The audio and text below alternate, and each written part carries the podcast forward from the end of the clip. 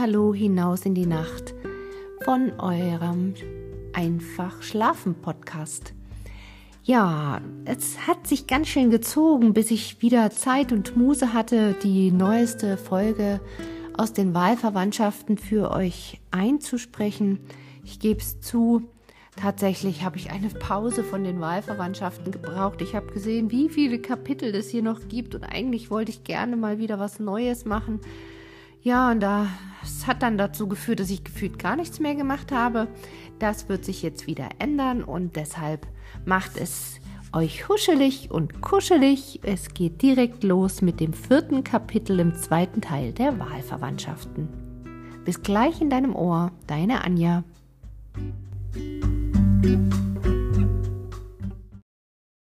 Viertes Kapitel.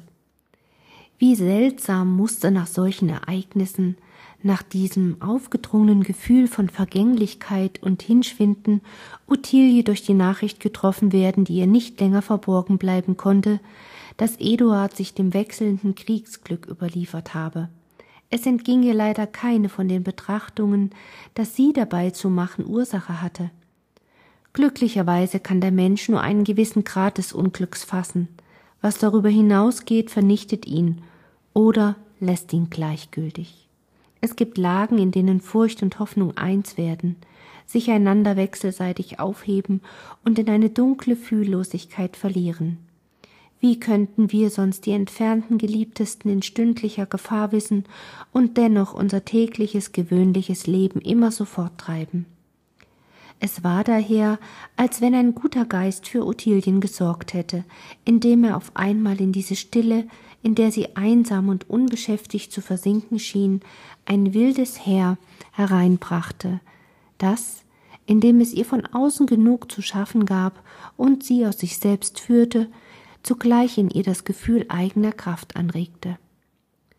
Charlottens Tochter Luciane war kaum aus der Pension in die große Welt getreten, hatte kaum in dem Haus ihrer Tante sich von zahlreicher Gesellschaft umgeben gesehen, als ihr Gefallenwollen wirklich Gefallen erregte, und ein junger, sehr reicher Mann gar bald eine heftige Neigung empfand, sie zu besitzen. Sein ansehnliches Vermögen gab ihm ein Recht, das Beste jeder Art sein eigen zu nennen, und es schien ihm nichts weiter abzugehen als eine vollkommene Frau, um die ihn die Welt so wie um das Übrige zu beneiden hätte. Diese Familienangelegenheit war es, welche Charlotten bisher sehr viel zu tun gab, der sie ihre ganze Überlegung, ihre Korrespondenz widmete, insofern diese nicht darauf gerichtet war, von Eduard nähere Nachricht zu erhalten deswegen auch Ottilie mehr als sonst in der letzten Zeit allein blieb.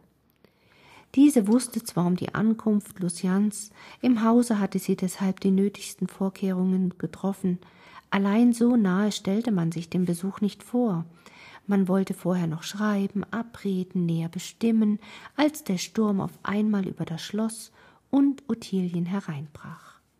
Angefahren kamen nun Kammerjungfern und Bediente Prankarts mit Koffern und Kisten, man glaubte schon eine doppelte und dreifache Herrschaft im Haus zu haben. Aber nun erschienen erst die Gäste selbst, die Großtante mit Lucianen und einigen Freundinnen, der Bräutigam gleichfalls nicht unbegleitet. Da lag das Vorhaus voll Wachen, Mantelsäcke und andere lederne Gehäuse. Mit Mühe sonderte man die vielen Kästchen und Futterale auseinander. Des Gepäckes und Geschleppes war kein Ende. Dazwischen regnete es mit Gewalt, woraus manche Unbequemlichkeit entstand. Diesem ungestümen Treiben begegnete Ottilien mit gleichmütiger Tätigkeit. Ja, ihr heiteres Geschick erschien im schönsten Glanze, denn sie hatte in kurzer Zeit alles untergebracht und angeordnet.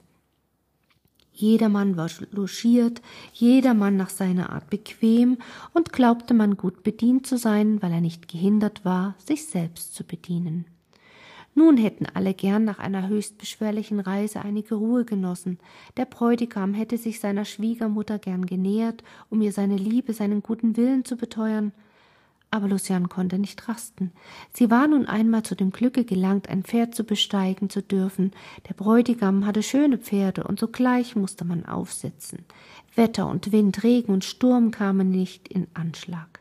Es war, als wenn man nur lebte, um nass zu werden und sich wieder zu trocknen. Fiel es ihr ein, zu Fuß zu gehen, so fragte sie nicht, was für Kleider sie anhatte und wie sie beschut war, sie musste die Anlagen besichtigen, von denen sie vieles gehört hatte. Was nicht zu Pferde geschehen konnte, wurde zu Fuß durchrannt. Bald hatte sie alles gesehen und abgeurteilt. Bei der Schnelligkeit ihres Wesens war ihr nicht leicht zu widersprechen. Die Gesellschaft hatte manches zu leiden am meisten aber die Kammermädchen, die mit Waschen und Bügeln, Auftrennen und Annähen nicht fertig werden konnten. Kaum hatte sie das Haus und die Gegend erschöpft, als sie sich verpflichtet fühlte, rings in der Nachbarschaft Besuch abzulegen. Weil man sehr schnell ritt und fuhr, so reichte die Nachbarschaft ziemlich fern umher. Das Schloss ward mit Gegenbesuchen überschwemmt, und damit man sich ja nicht verfehlen möchte, wurden bald bestimmte Tage angesetzt.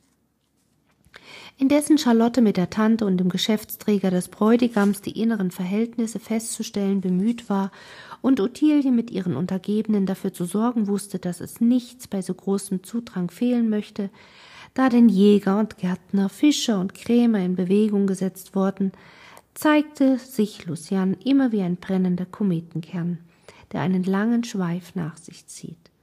Die gewöhnlichen Besuchsunterhaltungen dünkten ihr bald ganz unschmackhaft, Kaum, dass sie den ältesten Personen eine Ruhe am Spieltisch gönnte, wer noch einigermaßen beweglich war und wer sich nicht durch ihre reizenden Zudringlichkeiten in Bewegung setzen musste herbei, wo nicht zum Tanze, doch zum lebhaften Pfand, Straf- und Vexierspiel, und obgleich das alles, so wie hernach die Pfänderlösung auf sich selbst berechnet war, so ging doch von der anderen Seite niemand, besonders kein Mann, er mochte von einer Art sein, von welcher er wollte, ganz leer aus. Ja, es glückte ihr, einige älteren Personen von Bedeutung ganz für sich zu gewinnen, indem sie ihre eben einfallenden Geburts- und Namenstage ausgeforscht hatte und besonders feierte. Dabei kam ihr ein ganz eigenes Geschick zustatten, so dass, indem alle sich begünstigt sahen, jeder sich für den am meisten Begünstigten hielt. Eine Schwachheit, deren sich sogar der Älteste in der Gesellschaft am allermerklichsten schuldig machte schien es bei ihr Plan zu sein, Männer, die etwas vorstellten, Rang, Ansehen, Ruhm oder etwas Bedeutendes für sich hatten, für sich zu gewinnen, Weisheit und Besonnenheit zu Schanden zu machen und ihrem wilden, wunderlichen Wesen selbst bei der Bedächtlichkeit Gunst zu erwerben.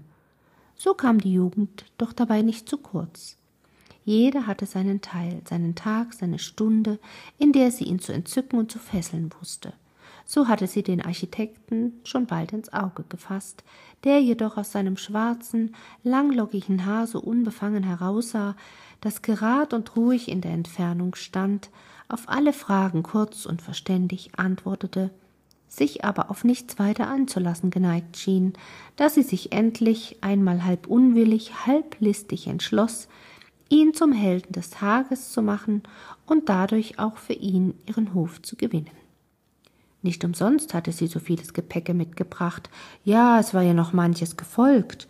Sie hatte sich auf eine unendliche Abwechslung in Kleidern vorgesehen. Wenn es ihr Vergnügen machte, sich des Tages drei, viermal umzuziehen und mit gewöhnlichen, in der Gesellschaft üblichen Kleidern vom Morgen bis in die Nacht zu wechseln, so erschien sie dazwischen wohl auch einmal in einem wirklichen Maskenkleid, als Bäuerin und Fischerin, als Fee und Blumenmädchen. Sie verschmähte nichts, sich als alte Frau zu verkleiden, um desto frischer ihr junges Gesicht aus der Kutte hervorzuzeigen, und wirklich verwirrte sie dadurch das Gegenwärtige und das Eingebildete der Gestalt, dass man sich mit der Saalnixe verwandt und verschwägert zu sein glaubte. Wozu sie aber diese Verkleidung hauptsächlich benutzte, waren pantomimische Stellungen und Tänze, in denen sie verschiedene Charaktere auszudrücken gewandt war. Ein Kavalier aus ihrem Gefolge hatte sich eingerichtet, auf dem Flügel ihre Gebärden mit der wenig nötigen Musik zu begleiten. Es bedurfte nur einer kurzen Abrede, und sie waren sogleich in Einstimmung. Eines Tages, als man sie bei der Pause eines lebhaften Balls auf ihren eigenen heimlichen Antrieb gleichsam aus dem Stegreife zu einer solchen Darstellung aufgefordert hatte, schien sie verlegen und überrascht und ließ sich wieder ihrer Gewohnheit lange bitten. Sie zeigte sich unentschlossen, ließ die Wahl bat wie ein Improvisator um einen Gegenstand, bis endlich jener klavierspielende Gehilfe, mit dem es verabredet sein mochte, sich an den Flügel setzte, einen Trauermarsch zu spielen anfing und sie aufforderte, jene Artemisia zu geben, welche sie so vortrefflich einstudiert habe. Sie ließ sich erbitten, und nach einer kurzen Abwesenheit erschien sie bei den zärtlich traurigen Tönen des Totenmarsches in Gestalt der königlichen Witwe. Mit gemessenem Schritt, einem Aschenkrug vor sich hertragend, hinter hier brachte man eine große schwarze Tafel und in einer goldenen Reißfeder ein wohl zugeschnitztes Stück Kreide. Einer ihrer Verehrer und Adjutanten, dem sie etwas ins Ohr sagte, ging sogleich den Architekten aufzufordern, zu nötigen und gewissermaßen herbeizuschieben, dass er als Baumeister das Grab des Mausoleus zeichne und also keineswegs einen Statisten, sondern einen ernstlich Mitspielenden vorstellen sollte.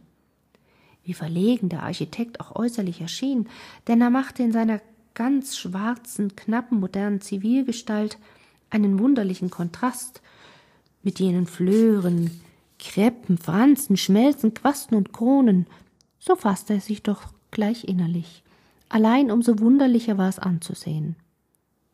Mit dem großen Ernst stellte er sich vor die große Tafel, die von einem Papagen gehalten wurde, und zeichnete mit viel Bedacht und Genauigkeit ein Grabmal, das zwar eher einem longobardischen als einem karischen König wäre gemäß gewesen, aber doch in so schönen Verhältnissen, so ernst in seinen Teilen, so geistreich in seinen Zieraten, dass man es mit Vergnügen entstehen sah und als es fertig war bewunderte. Er hatte sich in diesem ganzen Zeitraum fast nicht gegen die Königin gewendet, sondern seinem Geschäft alle Aufmerksamkeit gewidmet. Endlich, als er sich vor ihr neigte und andeutete, dass er nun ihre Befehle vollzogen zu haben glaube, hielt sie ihm noch die Urne hin und bezeichnete das Verlangen, diese oben auf dem Gipfel abgebildet zu sehen. Er tat es gleich, obgleich ungern, weil sie zu dem Charakter seines übrigen Entwurfs nicht passen wollte. Was Lucian betraf, war sie endlich von ihrer Ungeduld erlöst denn ihre Absicht war keineswegs, eine gewissenhafte Zeichnung von ihm zu haben. Hätte er mit wenigen Strichen nur hinskizziert, was etwa einem Monument ähnlich gewesen und sich die übrige Zeit mit ihr abgegeben, so wäre das wohl dem Endzweck und ihren Wünschen gemäßer gewesen.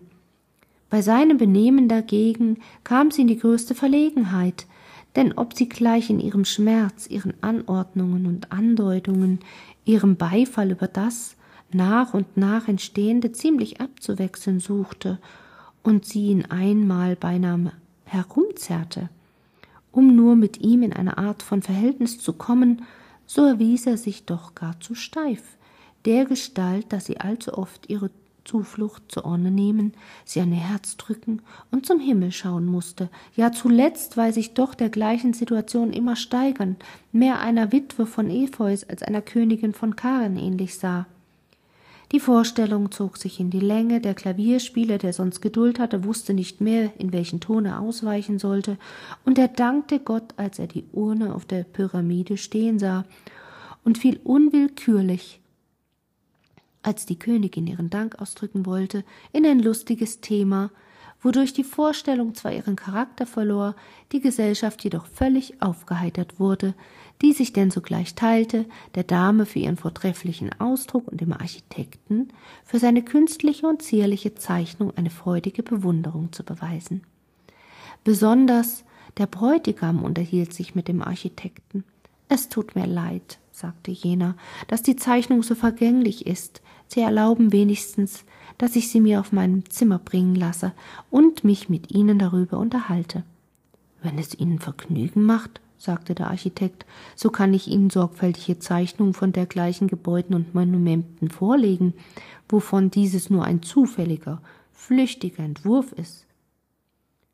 Ottilie stand nicht weit und trat zu den beiden.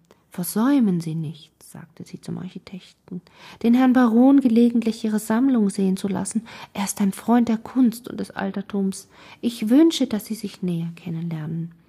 Lucian kam herbeigefahren und fragte, Wovon ist die Rede? Von einer Sammlung Kunstwerke, antwortete der Baron, welche dieser Herr besitzt und die er uns gelegentlich zeigen will.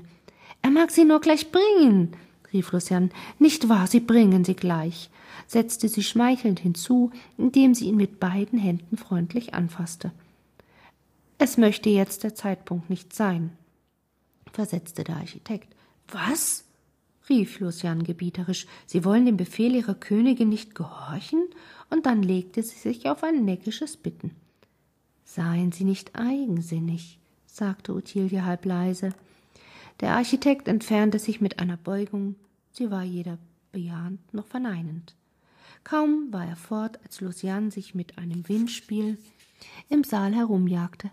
Ach, rief sie aus, indem sie zufällig in ihre Mutter stieß, wie bin ich nicht unglücklich. Ich habe meinen Affen nicht mitgenommen, man hat es mir abgeraten. Es ist aber nur die Bequemlichkeit meiner Leute, die mich um dieses Vergnügen bringt. Ich will ihn aber nachkommen lassen. Es soll mir jemand hin ihn holen. Wenn ich nur sein Bildnis sehen könnte, so wäre ich schon vergnügt. Ich will ihn aber gewiss auch malen lassen, und es soll mir nicht von der Seite kommen.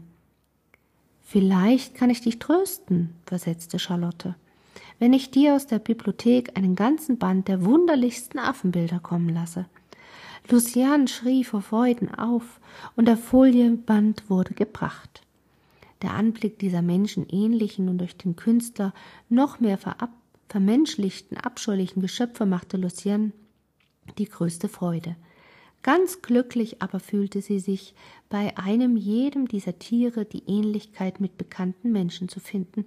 Sieht er nicht aus wie der Onkel? rief sie unbarmherzig. Wie der Galanteriemeister M oder wie der Pfarrer S. Und dieser ist der Dings, der leibhaftig. Im Grunde sind doch die Affen die eigentlichen Ingrobölles, und es ist unbegreiflich, wie man sie aus der besten Gesellschaft ausschließen mag. Sie sagte das in der besten Gesellschaft, doch niemand nahm es ihr übel. Man war es so gewohnt, ihrer Anmut vieles zu erlauben, dass man zuletzt ihrer Unart alles erlaubte. Ottilie unterhielt sich indessen mit dem Bräutigam. Sie hoffte auf die Rückkunft des Architekten, dessen ernstere, geschmackvollere Sammlungen der Gesellschaft von diesen Affenwesen befreien sollten. In dieser Erwartung hatte sie sich mit dem Baron besprochen und ihn auf manches aufmerksam gemacht. Allein der Architekt blieb aus, und als er endlich wiederkam, verlor er sich unter der Gesellschaft, ohne etwas mitzubringen und ohne zu tun, als ob von etwas die Frage gewesen wäre. Ottilie ward einen Augenblick, ach, wie soll's man nennen, verdrießlich, ungehalten, betroffen. Sie hatte ein gutes Wort an ihn gewendet. Sie gönnte dem Bräutigam eine vergnügte Stunde nach seinem Sinne, der bei seiner unendlichen Liebe für Luciane doch von ihrem Betragen zu leiden schien. Affen mussten einer Kollation Platz machen, gesellige Spiele, ja sogar noch die Tänze, zuletzt ein freudeloses Herumsitzen und wieder Aufjagen einer schon gesunkenen Lust dauerten diesmal wie sonst auch weit über Mitternacht. Denn schon hatte sich Lucian gewöhnt, morgens nicht aus dem Bette und abends nicht ins Bette gelangen zu können. Um diese Zeit finden sich in Ottiliens Tagebuch Ereignisse seltener angemerkt, dagegen häufiger auf das Leben bezügliche und vom Leben abgezogene Maximen und Sentenzen, weil aber die meisten derselben wohl nicht durch ihre eigene Reflexion entstanden sein können, so ist es wahrscheinlich, dass man ihr irgendeinen Heft mitgeteilt, aus dem sie sich, was ihr gemütlich war, ausgeschrieben. Manches eigene von innigerem Bezug wird an dem roten Faden wohl zu erkennen sein. Aus Ottiliens Tagebuche. Wir blicken so gern in die Zukunft, weil wir das Ungefähre, was sich in ihr hin und her bewegt, durch stille Wünsche so gern zu unseren Gunsten heranleiten möchten. Wir finden uns nicht leicht in großer Gesellschaft, ohne zu denken. Der Zufall, der so viele zusammenbringt, soll uns auch unsere Freunde herbeiführen. Man mag noch so eingezogen leben, so wird man, ehe man sich's versieht, ein Schuldner oder ein Gläubiger. Begegnet uns jemand, der uns Dank schuldig ist, gleich fällt es uns ein. Wie oft können wir jemand begegnen, dem wir Dank schuldig sind, ohne daran zu denken? Sich mitzuteilen ist Natur, mitgeteiltes aufzunehmen, wie es gegeben wird, ist Bildung. Niemand würde viel in Gesellschaften sprechen, wenn er sich bewusst wäre, wie oft er die anderen missversteht.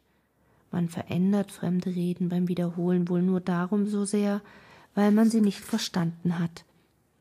Wer von anderen lange allein spricht, ohne den Zuhörern zu schmeicheln, erregt Widerwillen. Jedes ausgesprochene Wort erregt den Gegensinn.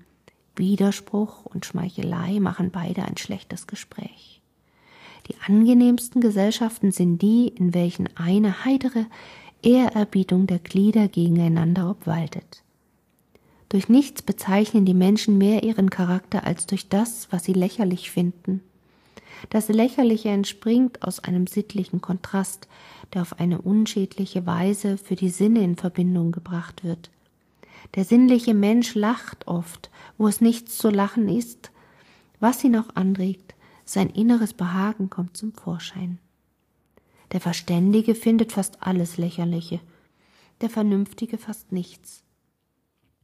Einem bejahrten Manne verdachte man, dass er sich noch um junge Frauenzimmer bemühte. Es ist das einzige Mittel, versetzte er, sich zu verjüngen, und das will doch jedermann. Man lässt sich seine Mängel vorhalten, man lässt sich strafen, man leider manches um ihrer willen, mit Geduld, aber ungeduldig wird man, wenn man sie ablegen soll. Gewisse Mängel sind notwendig zum Dasein des Einzelnen. Es würde uns unangenehm sein, wenn alte Freunde gewisse Eigenheiten ablegten. Man sagt, es stirbt bald, wenn einer etwas gegen seine Art und Weise tut. Was für Mängel dürfen wir behalten, ja an uns kultivieren? Solche, die den anderen eher schmeicheln, als sie verletzen? Die Leidenschaften sind Mängel oder Tugenden, nur gesteigerte. Unsere Leidenschaften sind wahre Phönixe. Wie der alte verbrennt, steigt der neue sogleich wieder aus der Asche hervor. Große Leidenschaften sind Krankheiten ohne Hoffnung, was sie heilen könnte, macht sie erst recht gefährlich. Die Leidenschaft erhöht und mildert sich durchs Bekennen. In nichts wäre die Mittelstraße vielleicht wünschenswerter als in Vertrauen und Verschweigen gegen die, die wir lieben.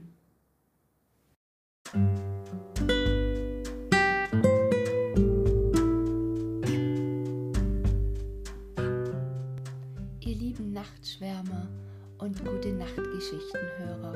Damit endet die heutige Folge. Wenn dir gefällt, was du hörst, dann abonniere den Podcast, verpasse keine Folge mehr. Ich freue mich, wenn du eine Bewertung bei iTunes dalässt und dir wie immer Geschichten wünscht oder Anregungen gerne per E-Mail an mich übersendest. Nutze dazu die E-Mail-Adresse einfachschlafen.gmx.de. Ich freue mich drauf. Und wenn du den Podcast mit einem Kaffee unterstützen möchtest, findest du in den Shownotes einen Link, wie du das tun kannst. Für heute wünsche ich dir eine gute Nacht und freue mich, wenn du nächsten Mal wieder mit reinhörst. Deine Anja. Mhm.